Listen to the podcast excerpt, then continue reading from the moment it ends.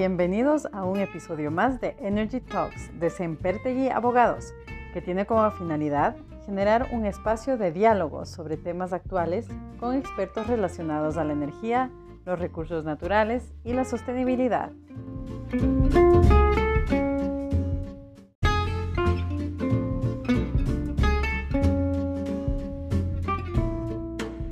Podcast buscamos opiniones y propuestas con el objetivo de responder una pregunta.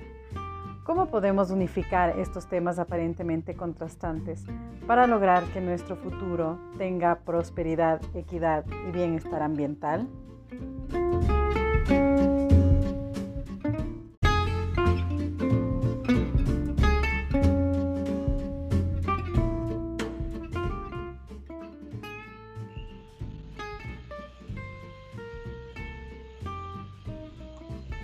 Buen día con todos, mi nombre es Julián Pastor y sean bienvenidos a un nuevo episodio de nuestro podcast. El día de hoy me acompaña Henry Troya, socio de Semperte y Abogados. Henry es especialista en Derecho Administrativo por la Universidad Nacional Autónoma de México y es especialista en Gestión Administrativa por la Universidad Autónoma de Barcelona. Henry es asesor estratégico de empresas nacionales e internacionales.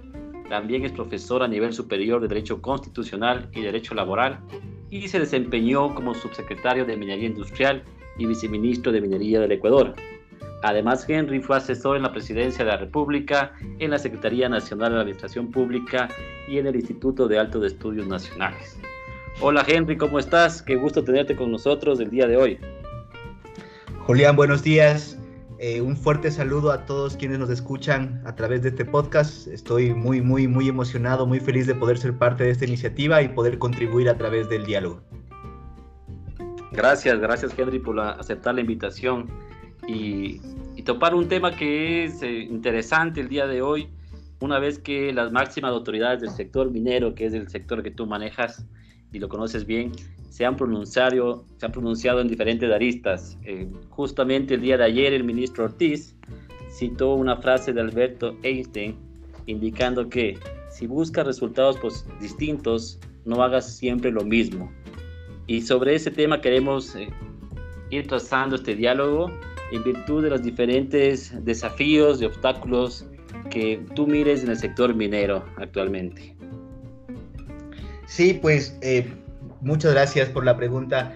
Definitivamente, al día de ayer, eh, jueves 30 de abril del 2020, el ministro Ortiz, el ministro de Energía y Recursos Naturales No Renovables, participó en, un en el primer formato eh, digital del ENAEP, que es una, es una conferencia que se hace año a año, la, la patrocina, la organiza Seminarium, y es una conferencia tendiente a tratar temas extractivos.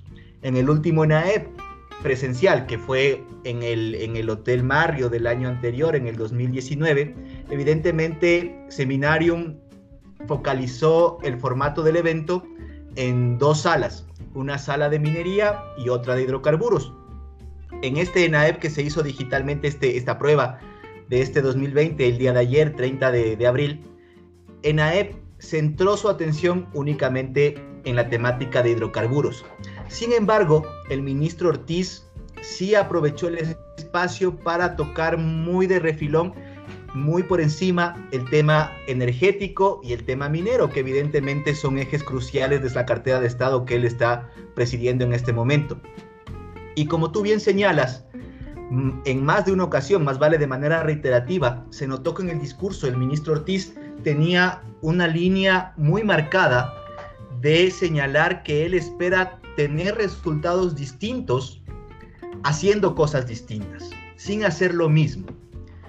Este, esta línea discursiva, este mensaje que quiere calar el ministro Ortiz en, los espectadores, en los, en los oyentes y en la población ecuatoriana en general, a mí me llama mucho la atención y tal vez peque de incrédulo pero me resulta muy difícil de creerla. ¿Por qué? Porque en el actual gobierno yo creo que podemos encontrar dos falencias muy graves en cuanto al tema minero, para ser específicos, que son, primero, haber dejado que se cierren, se paralicen, se suspendan tres de los cinco proyectos estratégicos. A saber, teníamos cinco proyectos estratégicos que se denominan Fruta del Norte, que los maneja la empresa suiza-canadiense Landing Gold de oro. Eh, segundo, el proyecto Mirador, proyecto de cobre que lo maneja la empresa Ecuacorrientes. Tercero, el proyecto Río Blanco, un proyecto de oro plata en la provincia de La Suay, a cargo de la compañía Junfield. Cuarto, el proyecto Loma Larga, un proyecto igual de oro plata de gran escala, que lo maneja la compañía canadiense INB Metals. Y quinto, la, el proyecto San Carlos Pananza, proyecto de cobre, que lo desarrolla también la compañía Ecuacorrientes bajo la denominación de Explor Cobres.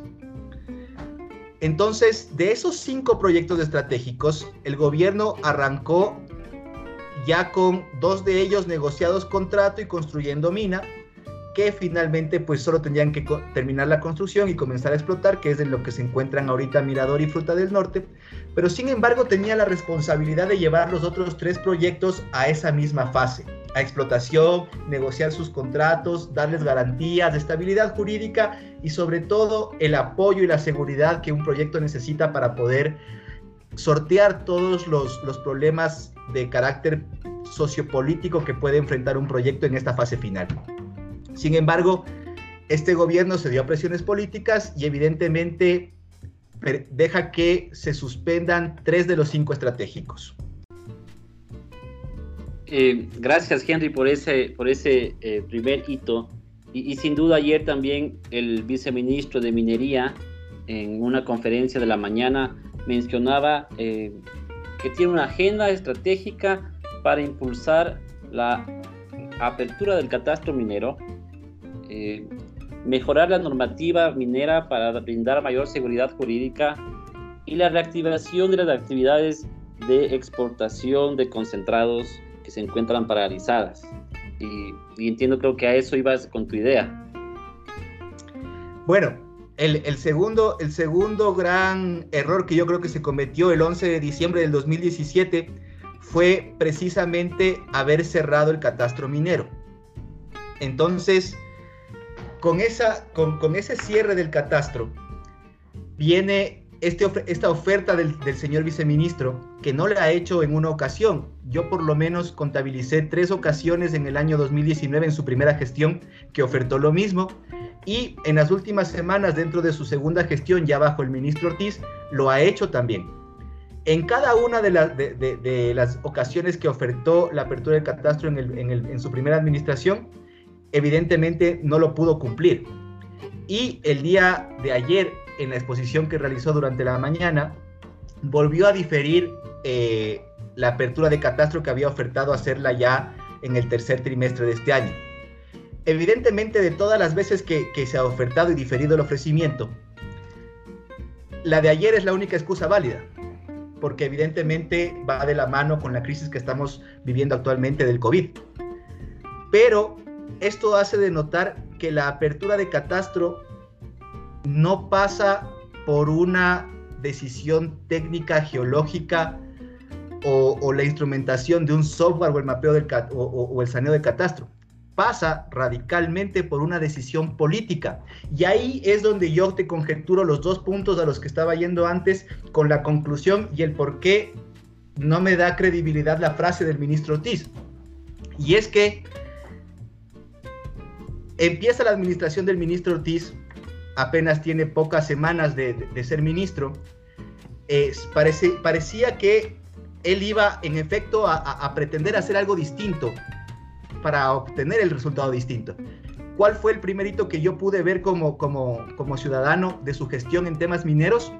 Que iba a honrar el pacto que existe entre el Ecuador y el gobierno de Chile respecto del desarrollo del proyecto Yurimagua, y en esa línea, por fin cumplir el pacto de accionistas que está desde el, desde el 2015 y conformar la sociedad anónima que lleve adelante la exploración avanzada, evaluación económica y explotación de uno de los yacimientos de cobre oro más grandes del mundo, del cual el Ecuador es titular en un 51%. Sin embargo, asoma un periodicazo respecto del proyecto que pone en tela de duda la, la legitimidad del, del, acuerdo que existe en torno a Yurimagua, mismo que, por, supuesto, en días anteriores fue ratificado y legitimado por un criterio del Procurador General del Estado que ya lo va poniendo en dos ocasiones también, pero el gobierno cede ante la presión del periodicazo de Villavicencio y paraliza, detiene y pierde uno de los proyectos estratégicos más grandes del país, llamado Yurimagua. Es decir, pone en la congeladora ahora no solo tres proyectos estratégicos de primera generación, sino ya uno de los de segunda generación. Esto ya en el periodo de Ortiz, en el segundo periodo de Benalcázar. Entonces, yo, esto, esto me lleva a dudar más aún todavía. Porque si tienes el mismo equipo de gobierno del Ejecutivo Central, que te marca la misma pauta política de ceder ante presiones, ya sea de prensa o de grupos indigenistas o ambientalistas. Y esto siempre va a poner en un segundo plano lo que debes hacer técnicamente, económicamente en pro del país en el mediano y largo plazo, dejando de pensar en aferrarte con uñas y dientes al, al poder. Te deja muy claro entrever que a Ortiz ya le marcaron la cancha y el gobierno va a seguir haciendo lo mismo y por ende va a seguir teniendo los mismos resultados. Y por eso yo dudo que la apertura del catastro se llegue a dar, porque la planificación de Benalcázar te lleva, que es el viceministro actual de Minería, te lleva a pensar que esa apertura de catastro podría darse a finales del tercer trimestre o inicios del cuarto trimestre de este año, momento en el cual vamos a estar en una etapa preelectoral y vamos a ser mucho más susceptibles y vulnerables a presiones políticas del proceso electoral que se esté en esos momentos iniciando para las elecciones presidenciales del siguiente año. Entonces, ahí es que entra mi duda respecto del, del, dicho y la línea que está marcando en discurso el ministro Ortiz. Eh, entendible totalmente, Henry, sobre tu posición respecto a las palabras del ministro y el planteamiento que ha tenido el viceministro respecto a la política minera y las diferentes líneas de acción que pretende ejecutar en este su último año de gobierno por parte de, del, gobierno de Lenin Moreno.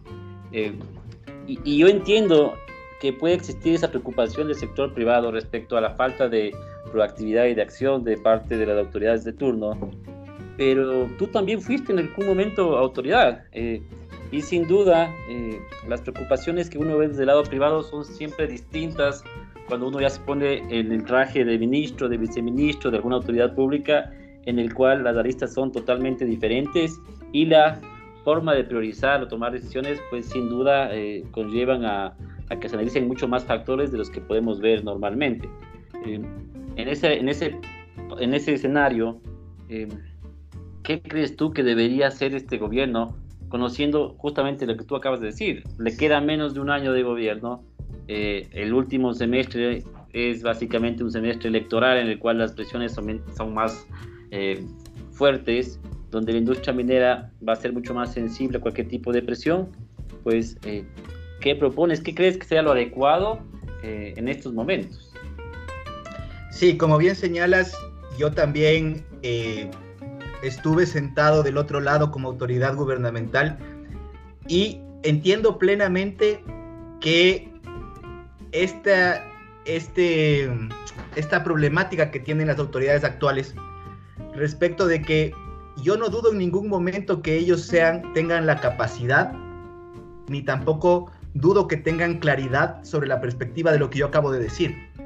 Estoy seguro que ellos son conscientes de, la problemática política que se vive. Estoy eh, seguro que ellos saben técnicamente qué es lo que se debe hacer. Pero en la parte que yo sí discrepo es que creo que ellos están centrando su gestión en ofrecimientos que saben que no van a poder cumplirlos por las por los distintas variables políticas que yo acabo de, de señalar. Y creo que sí sería beneficioso que se centren en aquellas cosas que sí van a poder hacer, que la política gubernamental estatal, desde el señor presidente pasando por su gabinete, sí les van a permitir y sí les van a apoyar que el diagrama preelectoral de finales de este año y principios del siguiente no va a afectar. En esa línea, yo no solo quiero ser eh, crítico del, gobierno, sino también quiero ser propositivo. Yo creo que si bien el catastro va a ser muy difícil que las autoridades actuales lo logren aperturar, yo sí creo que ellos tienen el deber y creo que sí tienen la fortaleza política para hacer cumplir la ley en torno a las cerca de 77 concesiones que están en proceso y que fueron suspendidas de manera ilegal en mediana y gran minería y las más de 300 concesiones que también fueron suspendidas de manera ilegal y que están en proceso en pequeña minería. Si bien esto no significa reaperturar el catastro, sí, sí significa hacer honor al principio de legalidad y honrar esos procesos y terminarlos.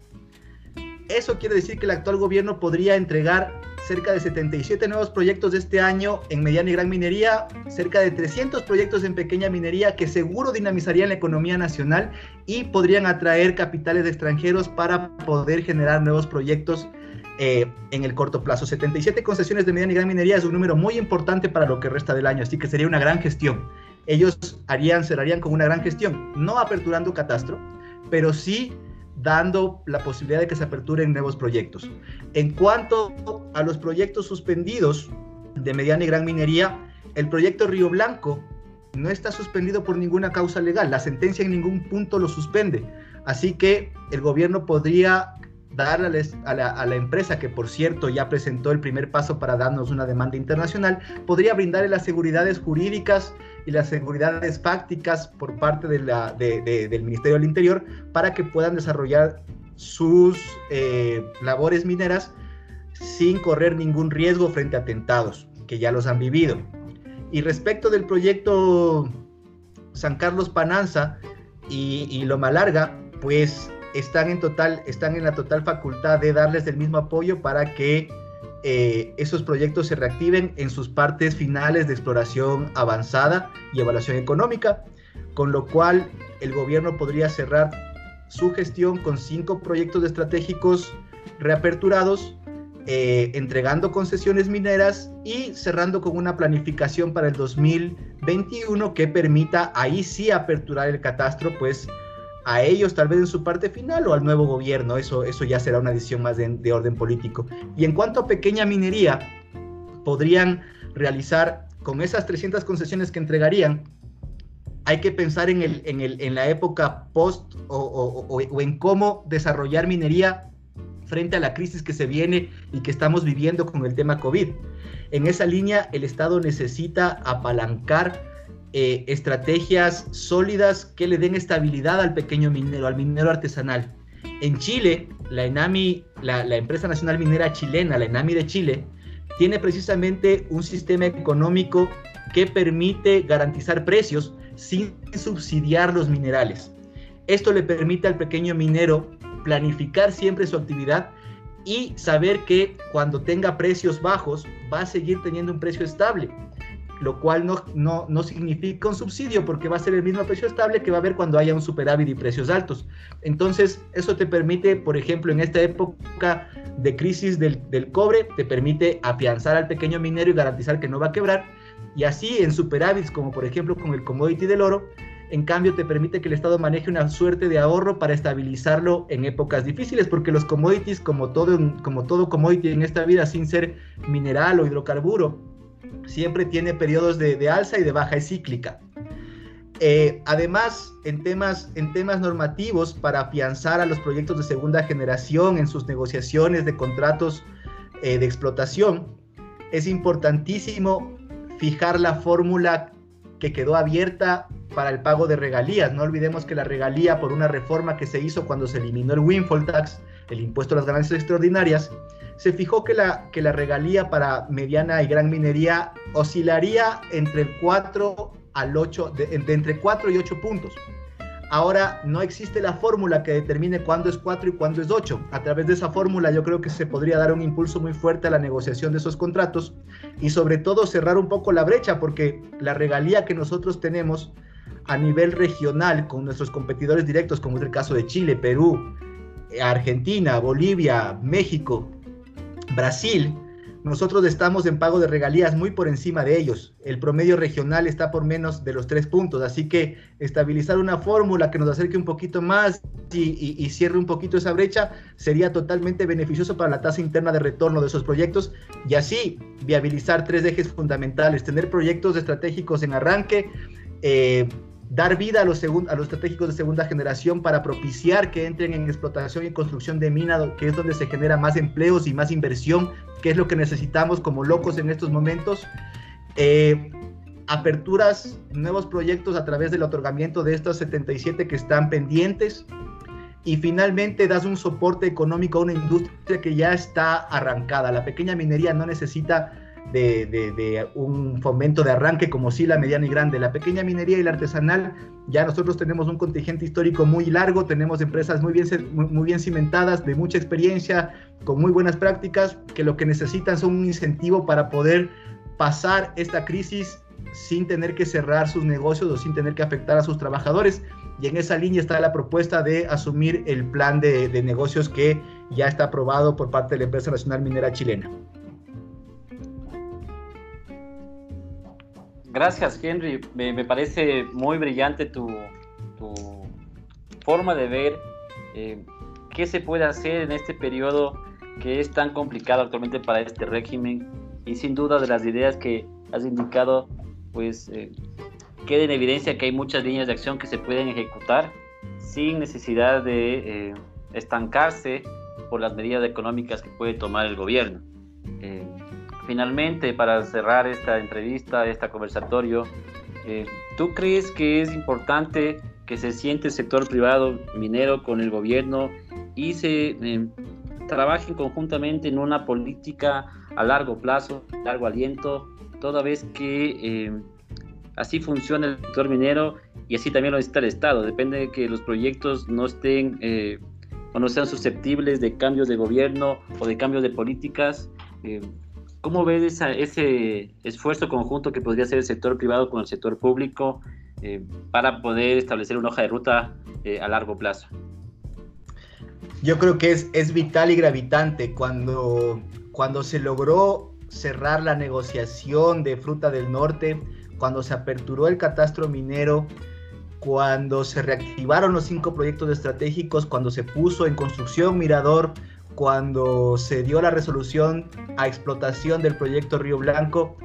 Esos hitos importantísimos de la minería ecuatoriana únicamente fueron posibles porque existió un trabajo conjunto de industria con el gobierno.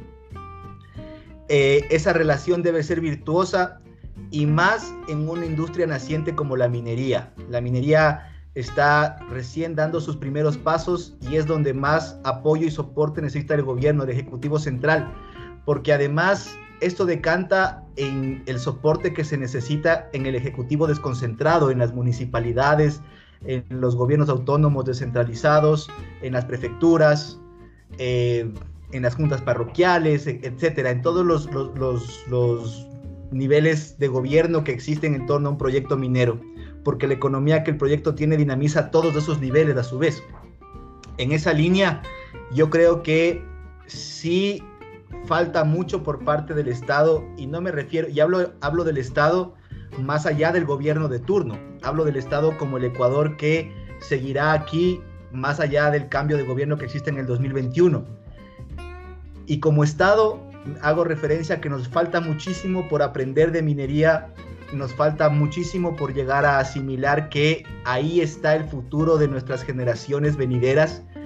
Nos falta muchísimo por saber que la minería ya es una realidad y que en el mediano plazo va a ser con toda certeza el segundo producto en aportar al PIB después del petróleo y en el largo plazo, no más allá de ocho años, tal vez sea el primero.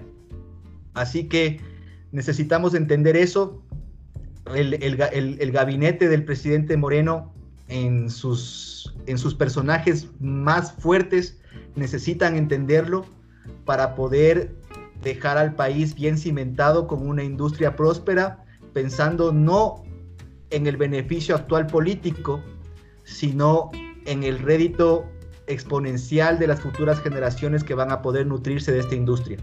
Yo creo que, yo creo que el, el vicepresidente Sonnenholzner tuvo una brillante y acertada aceptación de la industria y comenzó a trabajar muchísimo en, el apoyo de ella, pero evidentemente tuvo que destinar su tiempo a, poner el hombro en, otra, en, la crisis eh, sanitaria que estamos viviendo en torno al COVID. Entonces yo creo que es el momento en que la industria se siente con el Ejecutivo, con las autoridades más altas, no solo con el ministro Ortiz, sino con el gabinete en pleno para poder garantizar el futuro de la patria, dejando a un lado intereses cortoplacistas, sino dejándonos un país cimentado a mediano y largo plazo a través de la minería. Gracias Henry por tu visión de este panorama minero para el año 2020 y tus comentarios y propuestas sobre qué se debe hacer en estos momentos que es tan difícil para el Ecuador eh, sortear la crisis económica y sanitaria que vive. Te agradecemos nuevamente por tu tiempo para acompañarnos en esta entrevista, en este diálogo eh, y les invitamos a todos a que nos sigan en nuestro podcast que se emite cada semana. Yo reitero el, el agradecimiento a ustedes por permitirme este espacio. A todos quienes nos escuchan, un fuerte abrazo.